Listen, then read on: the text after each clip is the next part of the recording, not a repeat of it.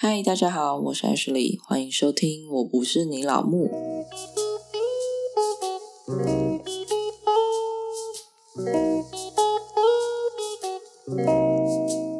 我是 Ashley。最近终于跟风看完了法国版的《亚森罗平》。好啦，我知道我有点累格啦，我已经尽力了。它是一个影集，我觉得还不错诶，它比我想象中还精彩。因为之前看的影集大部分都是福尔摩斯改编的嘛，然后难得有人愿意改编了《亚森罗平》，我个人觉得蛮精彩的啦。就是他换了一个概念，然后把亚森罗平这个人转移到现代，他故事不会太复杂，然后稍微的有点反转。那上片方式也是蛮特别的。他我觉得他超简的，他一次是上五集，可能他也没想到收视率会这么好吧。据说另外的五集要等到下半年或是明年，那大家也可以去看看。好，那我们今天呢是要来说。当妈之后最讨厌路人靠腰的五句话，我知道今天听起来又很像抱怨大会。我觉得我这个人怎么一直在抱怨呢？感觉每一集都很负面这样子。但算了，这是人生嘛。因为我坦白讲，当初会录 podcast，其实也是有一点想要寻找一下发泄的一个出口，就是讲一些平常没有办法跟人别人讲的话啊，然后或者是比较负面的话。所以我觉得录 podcast 还不错啦，还可以发泄一下。因为当妈妈之后，你真的很容易把事情放大，然后有些话你就会听起来。非常的刺耳，你有时候就会觉得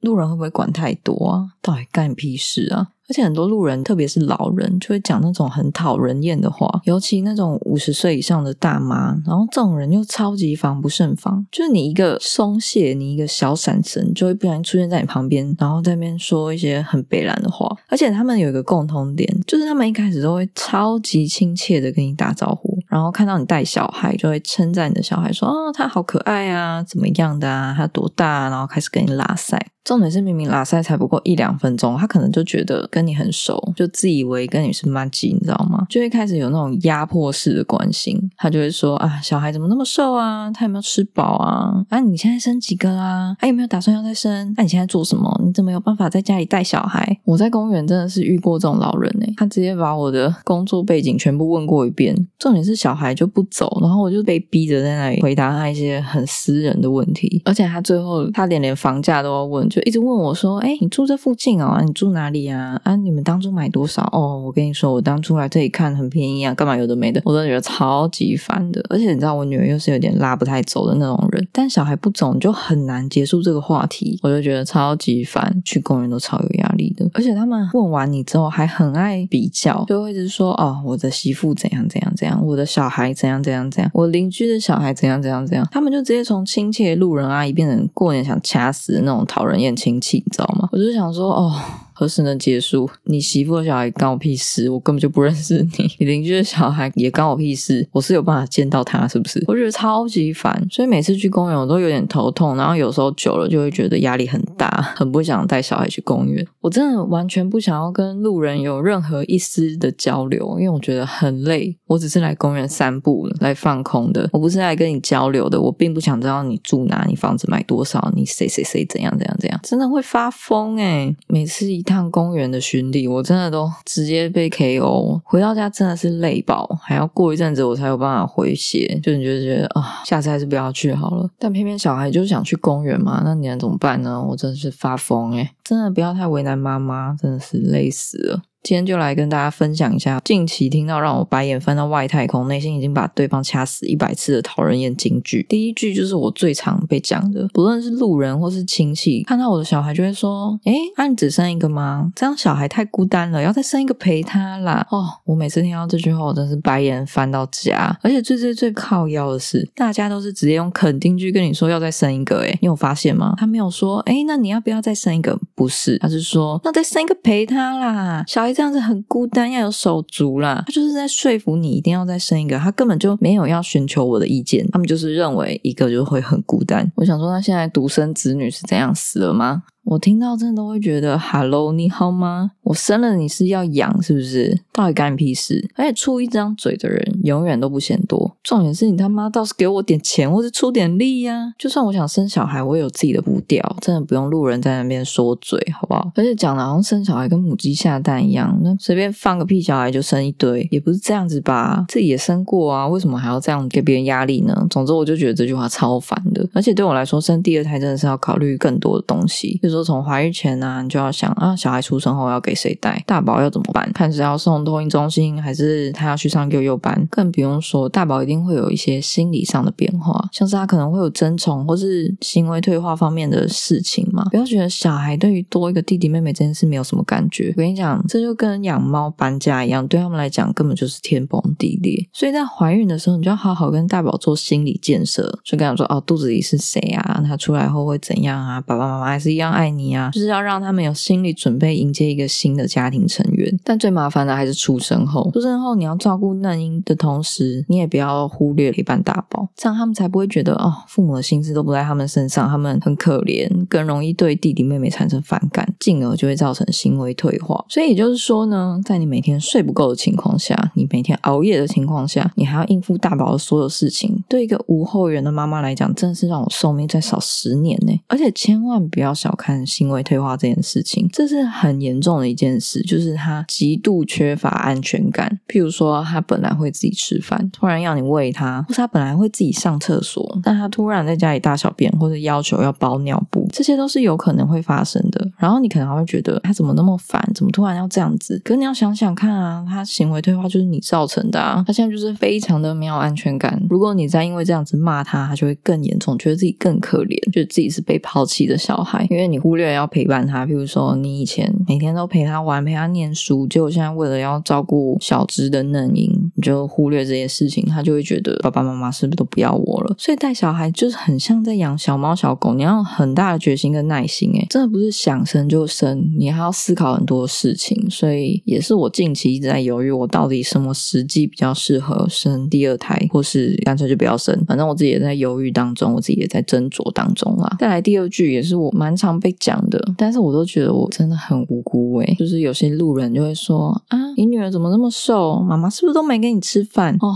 我真的觉得我很衰，我真的觉得很无辜。然后我听到这句话也是白眼翻到天际去，又是一个 “hello，你好吗”？真的是很烦哎！到底是你是住我家，还是偷装监视器在我家？因为我女儿出生才两千克，而且是足月哦，我没有早产哦，她就是这么小只，再加上我自己也不高，所以她天生就这样子嘛。那我也没办法。然后每次去公园都会被问说：“啊，小孩多大啦？”然后跟他们讲完年纪之后，他们就会说：“哇，这么大了，怎么看起来还是很……”小啊，是不是妈妈都没给你吃饭呢？哦，我真的是很想掐死他！我又不是你媳妇。重点是他们都会把这种白烂话对着小孩讲。闭眼想都知道，不就是在说给我听吗？小孩是听得懂，是不是？我真心白眼翻到火星去，我真的很想叫马斯克把这批人送上火星诶但其实我女儿虽然很小只，可是她饭量很大，她一天吃四餐，要跟你交代吗？可是不管怎么喂，它就是这么小只啊。重点是健康检查也都在标准内，我真的不懂你有什么好嘴的。它又不是什么厌食症，又不是超级过瘦，它就是只比较小只而已。不过你有时候也知道，他们只是单纯的想关心你的小孩嘛，希望小孩可以长大一点、长胖一点啊。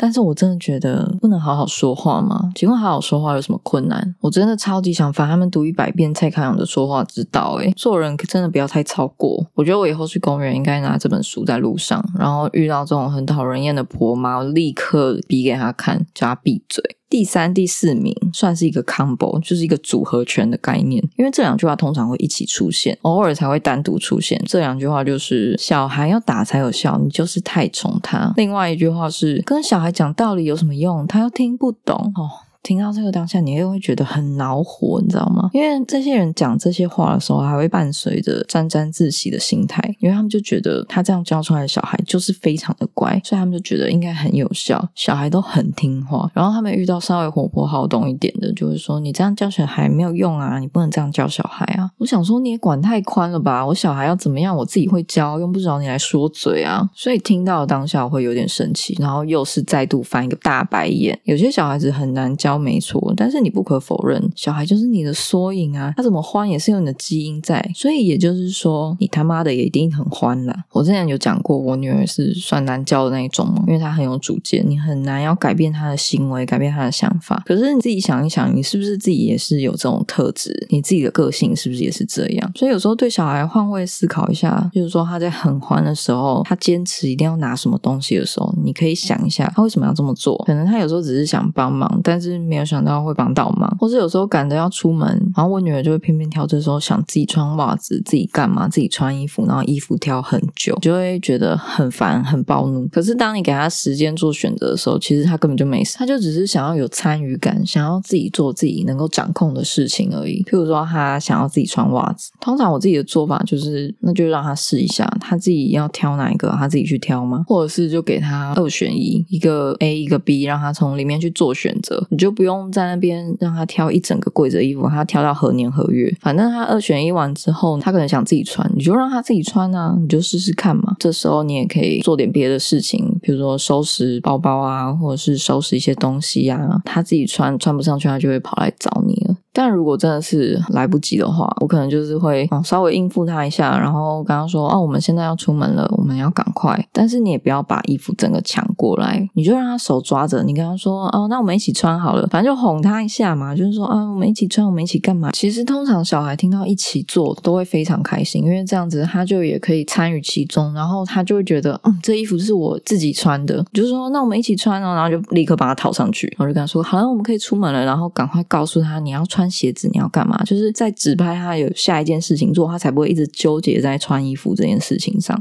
你才不会觉得超累的，都已经来不及出门了，他还在那边给我拖拖拉拉，然后想扁他。所以通常不是危险的行为，我会放手让他去做，因为这样的好处是你也会轻松一点啊，就不会站在旁边还要等他，然后怒气冲天，整个很美送。而且你让他自己去尝试，他如果不会，他就会自己跑来找你。那如果他就发现这件事很无聊，他就不会再去做，总比你在旁边讲一百次说那个不可以。这个不可以，还有效，真的，下次你们可以试试看。再来，另外一个不喜欢的部分就是打骂教育的部分，因为我知道当爸妈也是人嘛，一定会有失控想要 杀人的时候，但是因为你的理智线还在，所以你不会让这种事发生吧？可是你会想骂人啊，骂人就是一种发泄嘛，所以你可能觉得骂人还不够，然后要用打的。但你要想想看，打骂教育为何有用？打骂教育的后果到底是什么？我觉得这个是大人可以去思考一下的东西。首先来讲，打骂教育到底有没有用？它一定非常有用。这就很像当你受伤之后，你怕被感染，然后去医院，医院用最强的抗生素给你。你刚使用抗生素的时候，你一定会觉得超有效啊，我马上就好了，完全不痛。但是久了之后呢，可能伤口又没好，然后你又有抗药性，但是你已经没有其他手段可以治疗它了。打骂教育也是这样子啊，因为他还小啊，你就是他现阶段最依赖的人，所以你只要凶一点，他就会害怕。但如果只是因为他做了一件他自己都不觉得有错的事情，你就打他，他当然会害怕啊。但小孩子更害怕的不是痛，是他怕他唯一依赖的人不爱他、不理他，对他这么凶，他就觉得你也知道，又再度的天崩地裂这样子。而且加上如果是在大庭广众之下打骂他，更多的就是他会觉得眼光被注目，他会觉得有羞耻感，他会更害怕。所以重点是打骂教育是。打完之后，他真的知道错在哪里吗？你有好好的跟他解释为什么要打他吗？还是打完之后就拍拍屁股走人，说警告你哦，下次不准再这样？他一定也是傻在那里啊，想说我到底错在哪里？为什么我做一件事我就要被打？可是我不知道那件事为什么错啊。然后你一定也有遇过有些小孩就是很皮，被爸妈打了打不怕啊，然后还是一样去做一样的事情啊。我觉得那个就是打妈教育之下的后果啦。比如说他就是不知道他为什么错嘛，所以他觉得那件事好玩，他就会一直想。想要去玩，他可能打久之后，就是有一个心态，会觉得说，可是这件事很好玩啊，我大不了被打一下而已，也不会怎么样啊。所以他自始至终都不知道错在哪里的情况下，他就会觉得，他可能在这两件事里面斟酌，说，那我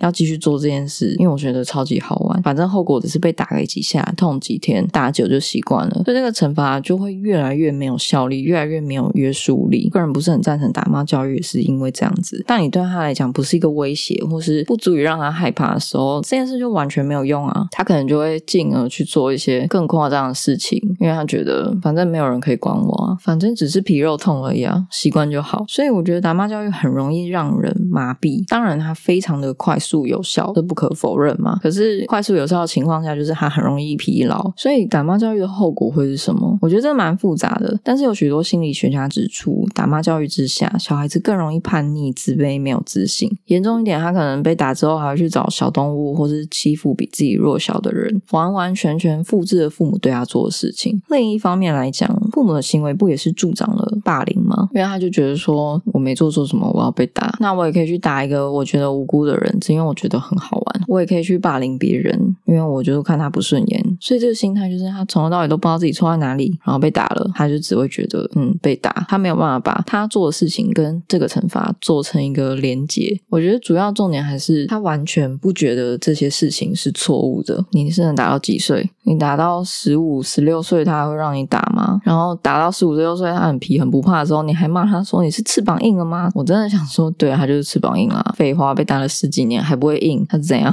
是有多废？当他不怕你的时候，这个就完全没有用了。那你以后要怎么管他？没有办法管吧？你就没有其他手段了。而且更多的是，小孩会在你面前装乖，但是在你背地里做坏事，然后你还想说，哦，我儿子很棒啊，他很孝顺啊，他从来不会这样都是别人带坏我家儿子的。所以我觉得啊，很多这种什么自以为自己的小孩是孝子，然后发现他在做一些很邪恶的勾当之后，再来哭腰的爸妈，有一部分我觉得有点活该。因为对这些小孩子来说，他可能就觉得说，反正我不要被发现就好了，而且爸妈也不会想理解我为什么要去做这件事情，所以反而很容易跟父母疏远，因为他们就觉得，反正你也从来没有想要关心过我，没有想要了解我背后的动机，那为什么我要跟你讲呢？所以你就会越越来越不能理解你的小孩到底在想什么。我觉得这个东西如果这样一直持续到大，你就会蛮难修复亲子关系的啦。所以从小你就应该要告诉他，为什么不让你做这件事，做完这件事会有什么后果，或者是为什么做这件事不好。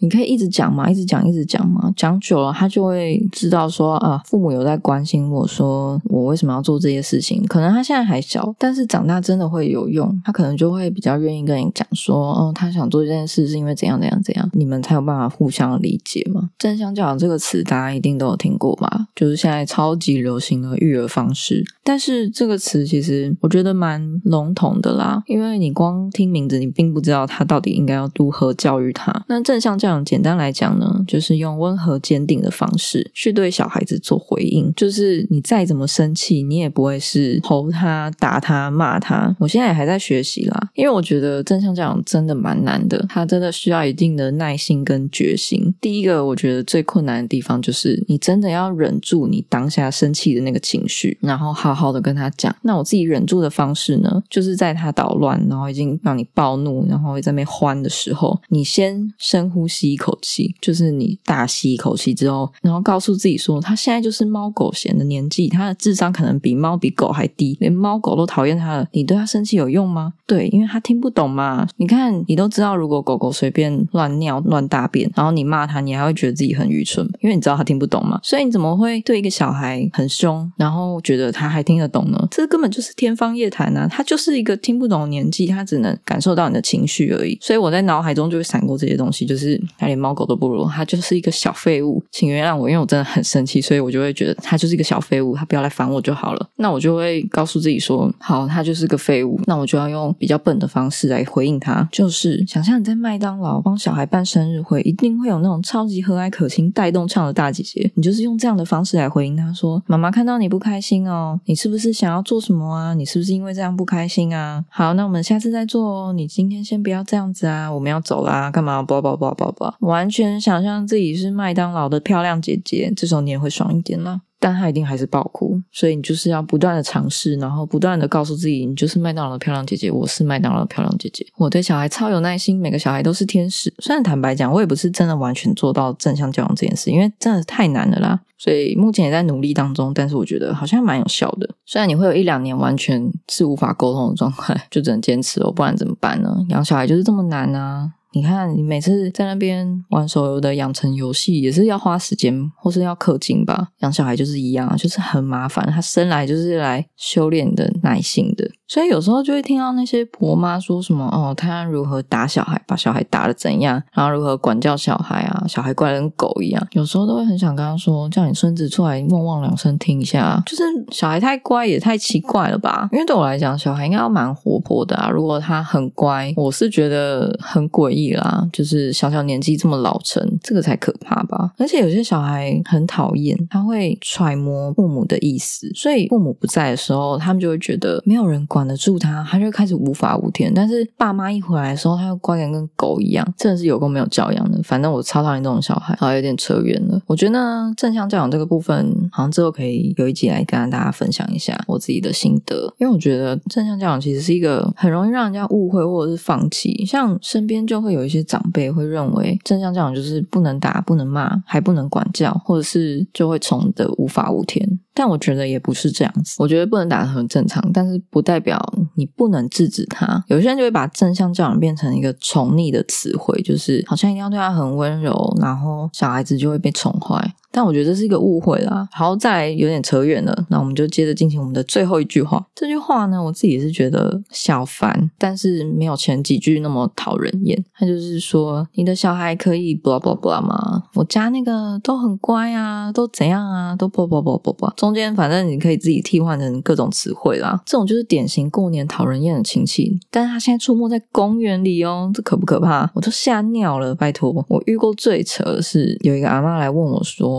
哎，啊，你的小孩怎么没有戴口罩？我想说，哈，我听错吗？在公园里面为什么要戴口罩？而且方圆百里没有其他人，就我跟你啊。我就跟他说，呃，他可能现在没办法戴，因为他还不到两岁，而且他会自己把口罩扯下来，戴不太住这样。但是他就回我说，哦，那你女儿这样不乖耶。不过现在小孩比较精明啦，怎样怎样怎样的。我真的是整个黄种人问号诶，想说，啊，我刚有听错吗？戴口罩跟很乖有什么关系？而且他讲完还跟我介绍他说孙。子都很乖啊，很听话的事情啊。我想说，干我屁事！我也不想听你孙子怎样怎样怎样。你孙子是你孙子，我女儿是我女儿。请问不乖跟戴口罩的关联到底是什么？我就会想说，多乖啊！那你去养条狗好了啦，养什么孙子啊？有够烦的。然后那一次呢，就是我少数硬拉着我女儿走掉，因为她其实还讲了很多其他我觉得不太舒服的话，就是不太被尊重的话，一点都不想要再继续跟她聊下去，所以就硬拉着我女儿走掉。然后因为我女儿就是在公园会跑来跑去嘛。反正平日的公园根本没有半点人，好不好？就让他跑一跑也不会怎样啊，就是发泄他的精力嘛。不然你去公园干嘛？散步吗？他又不是老人，这么早过退休生活干嘛嘞？就让他跑嘛。然后他就一直在那边叫说啊，不要跑啊，小孩这样跑很危险啊，小孩这样跑会跌倒啊，什么什么什么。我想说哦。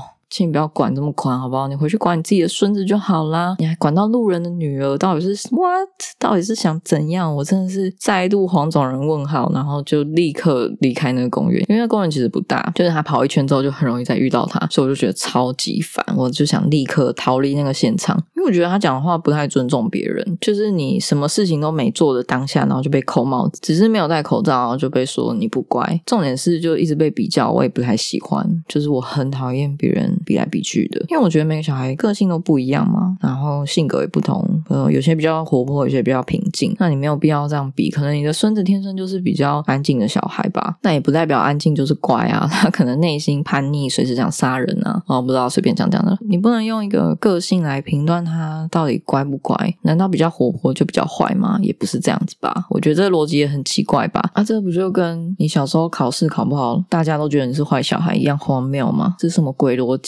所以我非常讨厌小孩比来比去，而且我觉得每个小孩就是独立的个体，真的没有必要去比较两者，因为你没有什么好比较的，在你的基础上就完全不一样，有什么好比较的？所以我那次真的是非常的傻眼，然后觉得超没送的，直接去怒买甜点回家吃，真的是气疯。好，那以上呢就是我自己遇过最讨人厌的五句话，不知道大家觉得够讨厌吗？还是你有听到更讨厌的话呢？欢迎来 IG 跟我讲。然后我真的建议大家手上就带一本蔡康样的说话之道，然后遇到这种讨人心就砸在他脸上就对了。好，那如果喜欢今天的内容，欢迎留下你的评论，追踪我的 IG 或是订阅我的频道哦。那我们就下次见啦，拜拜。